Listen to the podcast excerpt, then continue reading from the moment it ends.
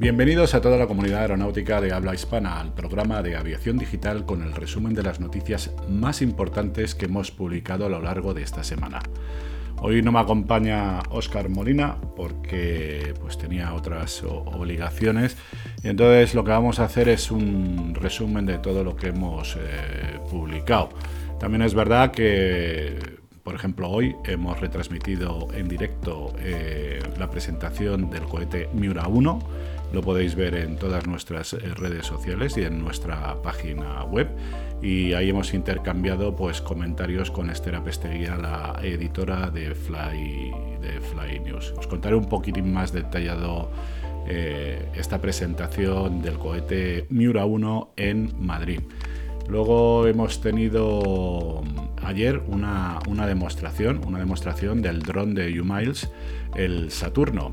Muy, muy interesante. Bueno, ayer estuvimos ahí en su campo de vuelo, que lo tiene en, Brunete, y estuvimos eh, pues en una presentación tanto en diurna como nocturna. Mm, porque este dron, pues la verdad es que se puede adaptar a cualquier tipo, a cualquier tipo de operación.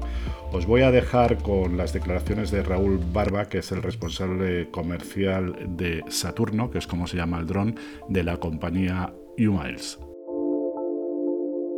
Eh, somos una empresa española, Saturno es una creación íntegra nuestra 100% española y el área de Global lo, que desarrolla es eso, adaptarnos un poquito a las necesidades que, requiere cada cliente. Sabemos que cada cliente es diferente, hemos querido eh, crear una aeronave robusta, potente y capaz de adaptarse a los requisitos que demandéis.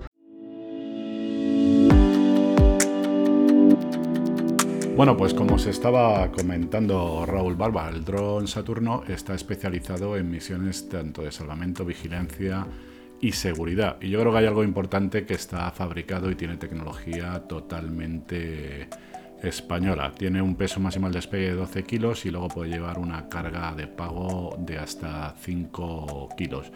Eh, la demostración, pues bueno, eh, para que os hagáis una idea, eh, los ejercicios era eh, lanzar unos chalecos salvavidas a un supuesto náufrago y con total éxito y, luego sobre todo lo que nos que quedamos muy impresionados es con todo el tema eh, de las cámaras que incorpora. Eh, en la segunda parte de la demostración esperaron que se hiciera de noche y ahí despegó, despegó el dron y, y bueno, hay una cosa alucinante, alucinante.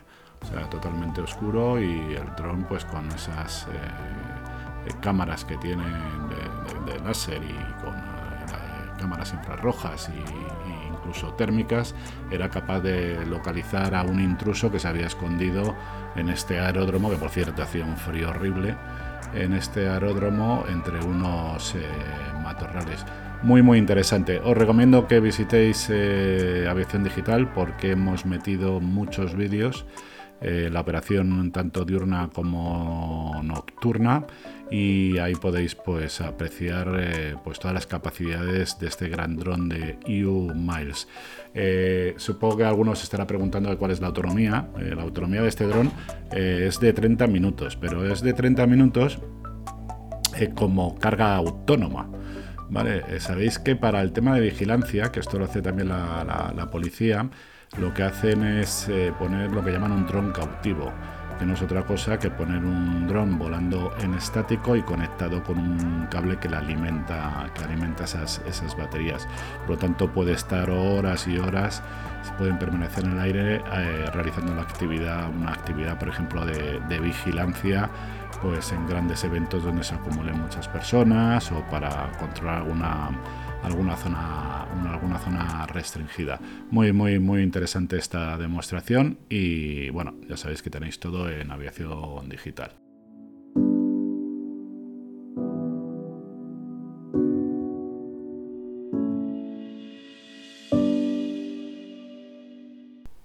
Bueno, y tal y como os comentaba al principio del programa, hoy eh, se ha presentado el cohete Miura 1 en, en Madrid. Eh, la verdad es que es, apasionante. Eh, esta empresa basada en Teruel, eh, pues ha fabricado un cohete, primero el Miura 1, pues para con, con, el objetivo de meterse en el mercado de lanzamiento de satélites. concretamente para el mercado, por lo que hemos oído en la intervención de los promotores en el mercado del lanzamiento de nanosatélites, aunque, como también han dicho, puede servir para, para, otras eh, misiones. ¿Esto qué quiere decir? Pues eh, quiere decir una cosa muy importante para España, que nos metemos en el mercado en el mercado de lanzamiento de, satélites ¿eh? y tener cierta independencia ¿no? y no depender tanto de la tecnología de la tecnología exterior. Eh, pues en esta, esta presentación ha sido en Madrid y de hecho el cohete está en Madrid, está en Madrid y se puede, se puede visitar. Eh, está concretamente la esplanada frente al Museo Nacional de Ciencias Naturales. El acceso es libre desde hoy mismo, eh, hoy se ha abierto a las 3 de la tarde para que al público y totalmente gratuito y luego mañana también y el domingo estarán abiertos. Eh, el horario de mañana es de 10 a 8 de la tarde y el domingo eh, será de 10 a 6 de la tarde. Yo creo que es una buena oportunidad para visitarlo y para ir con vuestros chavales a que vean un cohete y, se apasionen por este mundo tan, tan fantástico como es la astronáutica. Como os decía, pues bueno, ha estado el equipo presentándole, liderado por Ezequiel Sánchez, que es el presidente ejecutivo, y luego con dos personas más eh, que, no son cualquiera, que son los que están detrás de todo este proyecto, las cabezas pensantes, ¿no? Y los diseñadores y los ingenieros, como es Raúl Torres y, Raúl eh, Verdú. Fantástico, me, han gustado mucho, sobre todo porque yo creo que es lo que hace falta en este país, grandes emprendedores y apostar por, por un negocio como es el, negocio de, los lanzadores de, cohetes eh, en un país como este tiene, tiene gran mérito. Os voy a dejar un poco con todo lo que han dicho esta misma mañana aquí en Madrid presentando el cohete Miura 1.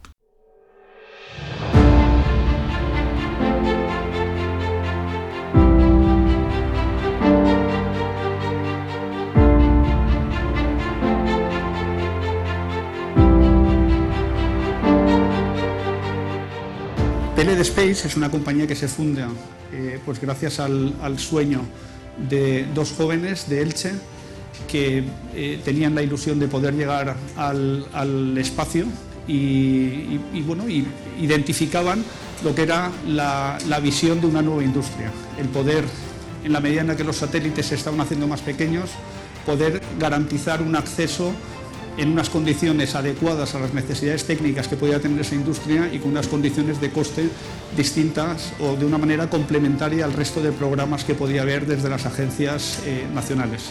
La, misión básicamente es el eh, conseguir eh, trasladar esa carga, esos satélites de pequeño tamaño, al espacio y para ello pues requiere unos lanzadores con un tamaño distinto también y eso es lo que estamos desarrollando, unos, unos lanzadores en una escala distinta que permitan poder identificar eh, eh, eh, unos clientes que están surgiendo, los operadores de satélites, los estados, la gente que puede colocar carga en, el espacio y desarrollar esa actividad. Bueno, pues acabáis de oír a Ezequiel Sánchez, que es el presidente ejecutivo de, la compañía PLD Space y estaba acompañado también, como os he comentado, por los, eh, los dos que tuvieron la idea, eh, Raúl Torres y Raúl Verdú, hace 10 años. Eh, ahora mismo pues, eh, son CEO y cofundadores de, de, la empresa y muy interesante, muy interesante todo lo que han dicho. Yo lo recomiendo eh, que lo veáis en, en Aviación Digital. tenemos grabada toda la, toda la intervención con algunos comentarios de, también de Estera Pesteguía, la editora de Fly News.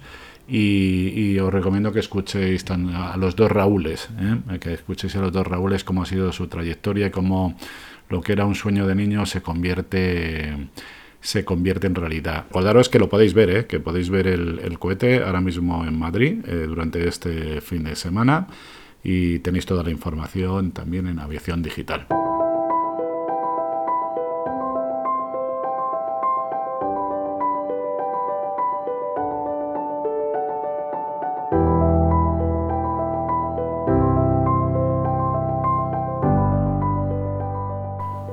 Bueno, y con respecto a las otras noticias que, que, hemos publicado esta semana, hay una importante de tipo laboral, pues que en aire convoca plazas para controladores aéreos, concretamente 90 plazos, 90 plazas, perdón. Eh, todavía no está publicado oficialmente, pero ya lo, ya lo adelantaron ayer a través de una nota de prensa, por lo tanto habrá que estar atento.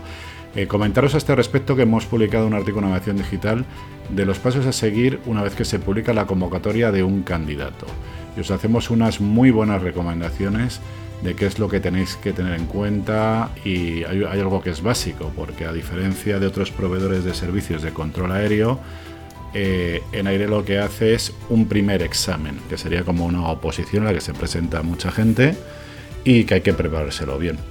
Eh, y luego, como todo, desde que se privatizó la formación, eh, tanto de controladores como de pilotos, pues hay escuelas eh, que dan buenos productos y hay escuelas que son un engaño.